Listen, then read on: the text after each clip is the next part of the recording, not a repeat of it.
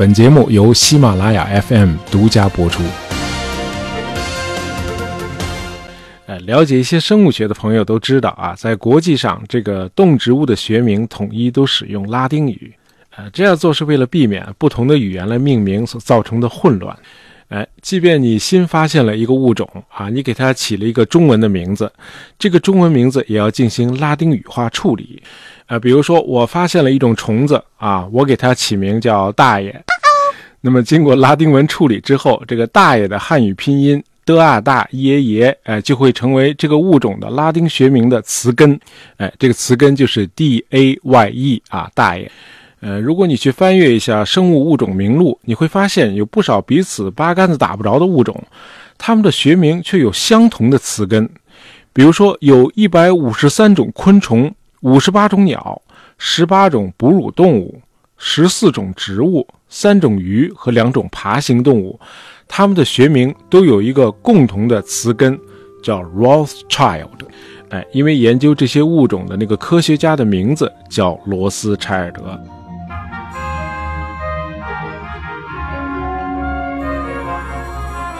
其实这个罗斯柴尔德并不是专业的生物学家啊，他是一位金融家，呃，是十九世纪末二十世纪初的英国首富，啊，也是一位世袭的伯爵。不过他本人对金融其实不太感兴趣啊，生物学才是他的真爱啊。不说别的，光是蝴蝶的标本他就收集了225万个，啊，这哥们忙里偷闲写下的那些生物研究的手稿，后来都出版了，多达42卷。啊，为人类生物学的研究做出了重要贡献，啊，他就是沃特·莱昂内尔·罗斯柴尔德伯爵。呃，几年前因为一本畅销书啊，咱们国家很多读者也都知道了罗斯柴尔德这个名字。啊，因为那本书我实在是不敢恭维啊，我就不提他的书名了啊。我我已经看到有的朋友脸上露出的会心的微笑了。那不了解这本书的朋友呢，可以自己上网去查一下啊，很容易查到。呃，其实，在国外也一样啊。关于罗斯柴尔德家族的阴谋论，简直是多如牛毛。比如有一本书就声称啊，罗斯柴尔德家族恶贯满盈，呃，二百年来他们双手沾满了各国人民的鲜血啊。作为犹太人，他们居然还帮助纳粹把自己的六百万同胞送进毒气室啊。今天他们又在策划第三次世界大战，试图建立一个以耶路撒冷为中心的世界统治啊。一听就是胡扯。不过有一点我相信啊，如果有人愿意编造关于你的耸人听闻的故事，那你肯定还是个很有故事的人啊。即便你真实的故事听上去可能没有那么耸人听闻。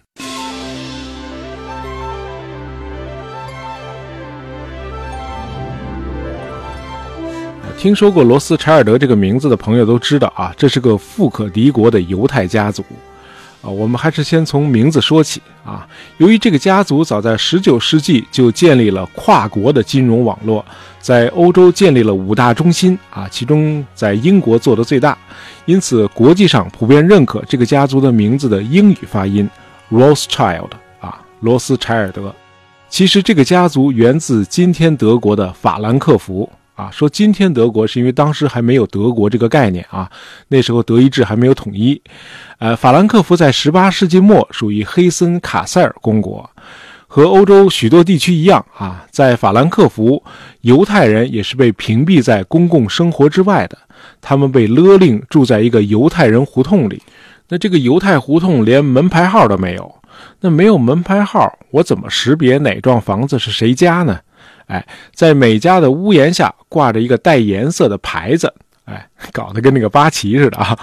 那么，在这个罗斯柴尔德家挂的这个牌子是红色的，哎，我们家是正红旗啊啊。那么德语红色叫 Rot，啊，牌子叫 Schild，啊，这儿这个 Schild 不是指盾牌啊，就一般的牌子，哎，因此把红色和牌子连在一起就是 Rotschild。哎，因此从十六世纪起，他们家就姓 Rothschild。哎，您贵姓啊？免贵红牌 那么这个 Rothschild 按照英语发音习惯就是 Rothschild。哎，这个名字是这么来的。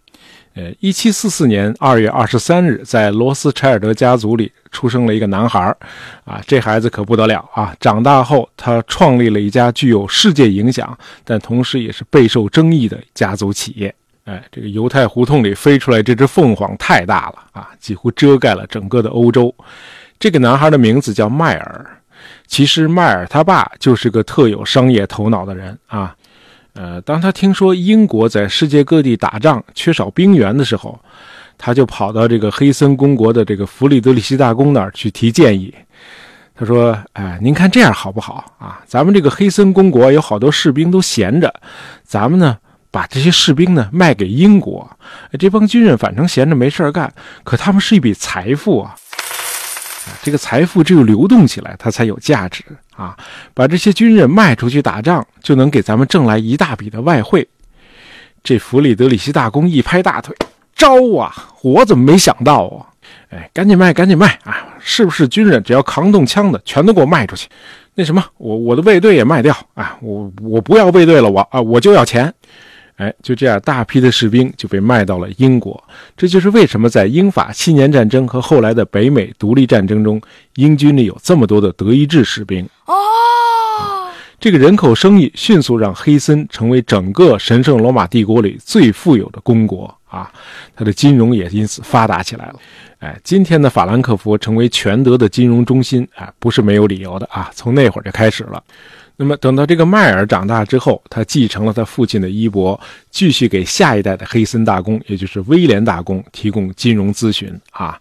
你该把钱投到什么地儿啊？怎么增值啊？啊，这个犹太人在金融领域如此的精明，主要是因为一千多年来，欧洲各地啊只允许犹太人从事贸易和金融啊，其他行业不许他们干。哎，从这个意义上说，这个犹太人的聪明是被欧洲人逼出来的。那么有了这个罗斯柴尔德父子先后辅佐，这个威廉大公感到是如获至宝啊！哎，就像刘备迎请了诸葛亮一样。哎呀，孔明先生，自从你们父子俩来到军中啊，我们的事业是蒸蒸日上啊！你看看我这钱多的，我都没地儿放了。哎，这威廉大公是乐得连嘴都合不拢了。可是没过几年啊。有个人让他把嘴合上了，这个人就是拿破仑。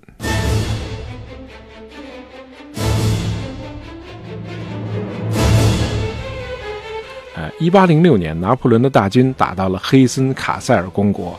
哎，这威廉大公哪挡得住拿破仑呀？啊，你有兵的时候你都打不过，你别说这现在这兵都卖光了，他手里一个兵都没有了。于是就仓皇出逃。那么走前呢，就把财产委托给迈尔罗斯柴尔德。呃，这个时候，罗斯柴尔德自己经营的银行啊，在大公这个保护伞下已经颇具规模了。呃，为了拓展业务，这个迈尔把他的家族银行分成五部分，由他的五个儿子独立经营。啊，这五个点分别是在法兰克福、伦敦、巴黎、维也纳和那不勒斯。啊，这个欧洲几大都市战略布局。呃，这样，这个罗斯柴尔德家族在欧洲金融业长达一百年的一家独大的时期就开始了。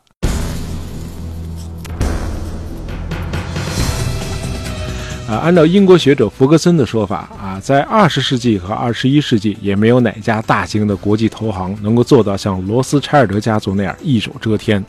那这个罗斯柴尔德家族成功的秘密是什么呢？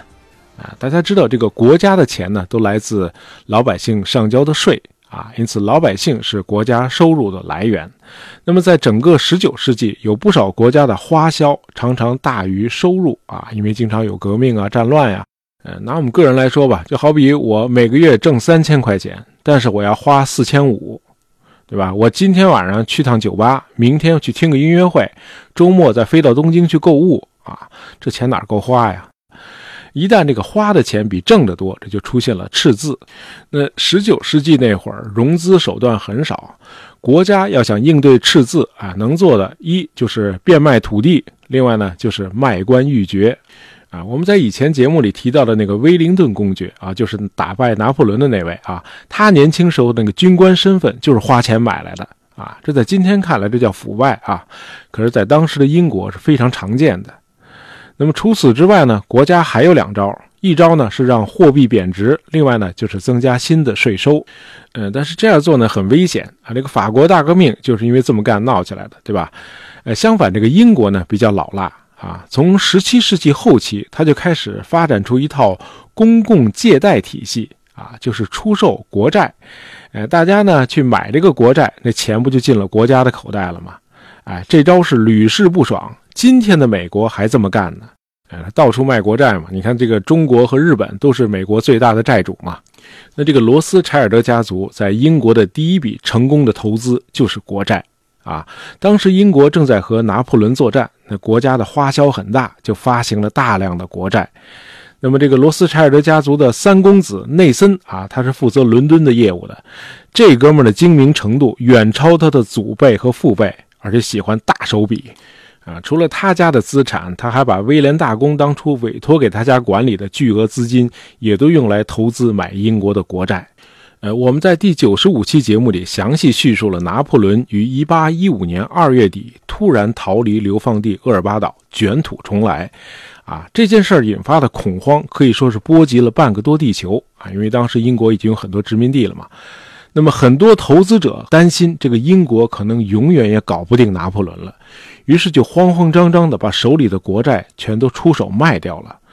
内森一看妥了，于是呢就低价把大伙儿不要的国债都买走了，因为他赌英国能赢。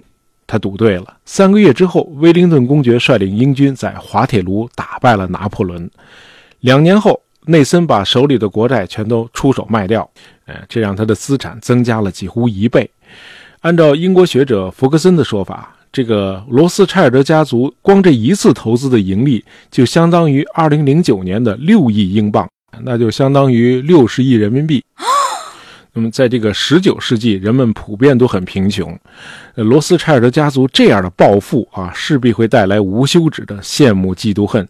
于是就有了大量的谣言啊。其中流传最广的谣言是啊，这个内森·罗斯柴尔德呃，知道这个滑铁卢战役的结局是英国胜利后，他故意散布谎言，说英军失败了，拿破仑赢了。于是大伙儿就纷纷的抛售国债，内森就赶紧将其收入囊中，因此大发横财。啊，这个纯属编造的故事，居然也被我们国家的一些作者采用，当成历史写进了他们的作品。啊，这真的很让人遗憾。啊，我们在节目开始时就说过啊，在西方国家，关于罗斯柴尔德家族的各种阴谋论数不胜数啊。当时的这个报刊杂志上就已经经常会出现各种的漫画和含沙射影的文章。最早散布仇恨的是法国人，这里边既有反犹主义者啊，也有一些同情拿破仑的人士啊，拿破仑的粉丝们。哎，要不是你们罗斯柴尔德家族大力资助英国，这拿破仑能败吗？啊，英军的野战炮，英军的这个火箭发射器，不都是用你们的钱装备的吗？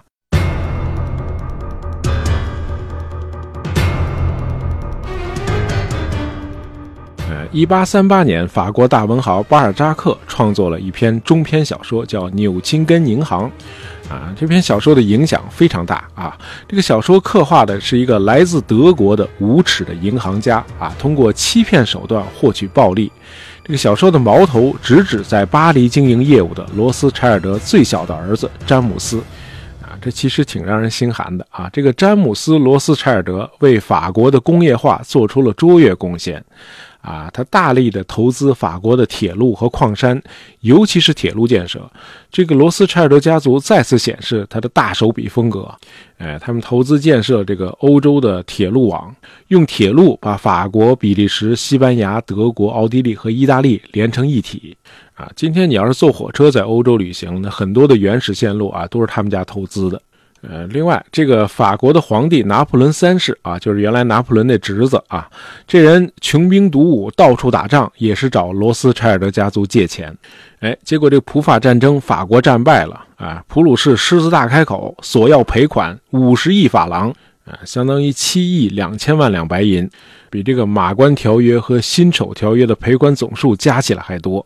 呃，这时候也是罗斯柴尔德家族出来帮助法国政府融资啊，最后偿清了所有的赔款，啊，当然这巴尔扎克并不是唯一的攻击罗斯柴尔德家族的左派人士啊，德国的大诗人海涅，还有伟大导师马克思啊。都有理没理地谴责过这个犹太家族。嗯，马克思说，每个暴君的背后都有一个犹太人啊，这指的就是罗斯柴尔德家族。这个在银行法不健全和缺乏调控手段的年代，一些有实力的银行野蛮生长，甚至左右某些产业，纯属是那个时代的市场现象。呃，另外，基于他们的犹太身份，这个罗斯柴尔德家族不可能像阴谋论里说的那样，啊，能够控制当时的欧洲王室和政府。即便偶尔能施加一些影响，也是非常有限。为什么？因为你是犹太人，大伙儿对你都有戒备。好，要是光是左派和你过不去，那也就罢了。哎，这个极右势力对罗斯柴尔德家族更是恨之入骨。啊，尤其是到了二十世纪，这个纳粹上台之后，这个纳粹德国还专门拍了一部电影啊，叫《罗斯柴尔德家族》，副标题是《滑铁卢的股票》。哎，整个故事就是建立在那个著名的谣言的基础上的。呃，其实到了一九三零年代，这个罗斯柴尔德家族早就已经风光不再了啊。这个家族最牛的时候是从一八一五到一九一四这一百年。那么一次大战以后，这个国际金融市场上基本上听不到他们家的名字了。当然，这个纳粹德国塑造这个罗斯柴尔德家族贪婪成性的这个吸血鬼形象啊，主要是为了达到他的排犹和反犹目的。呃，既然说到这个反犹，我们还得回去重提一下那五个儿子的父亲迈尔。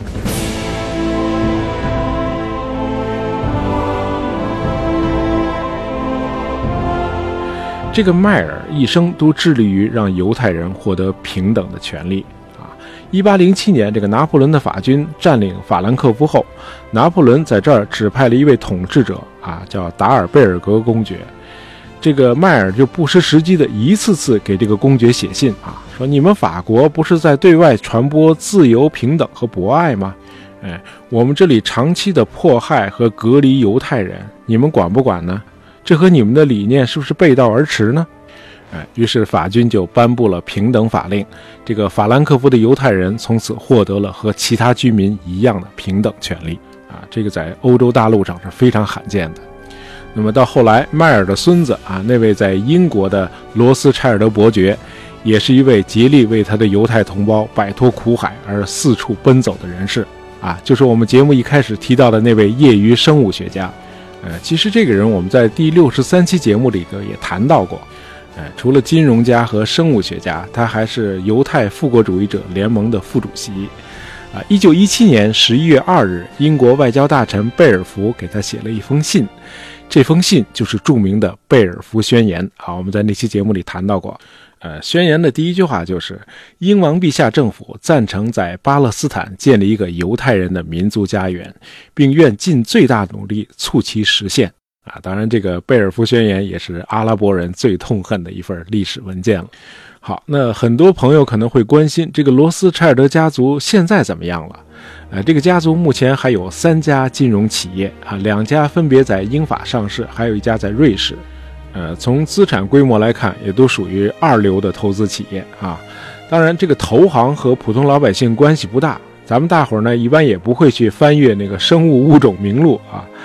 可是这并不意味着我们在日常生活中就看不到他们家的名字了。在稍微大一点的超市里，呃，你在进口葡萄酒的这个货架上，还是会看到罗斯柴尔德这个名字的。直到今天，他们家在法国。西班牙、美国、智利、以色列，甚至在我们国家山东的蓬莱，都经营着各种大型葡萄园。呃，光是进入中国市场的名牌葡萄酒和香槟就有三十多种是罗斯柴尔德家族旗下的，比如大家熟知的那个拉菲城堡。好，我们今天简单聊了聊罗斯柴尔德家族啊。本期节目是由我们的听友青丝如墨酷酷的啊，由他点的题，希望你喜欢。啊，喜欢大爷杂货铺的朋友，不要忘了订阅我们的专辑，这样就不会错过我们的新节目了。也希望大家能够在朋友圈里推荐一下我们的节目。感谢大家收听，咱们下期再见。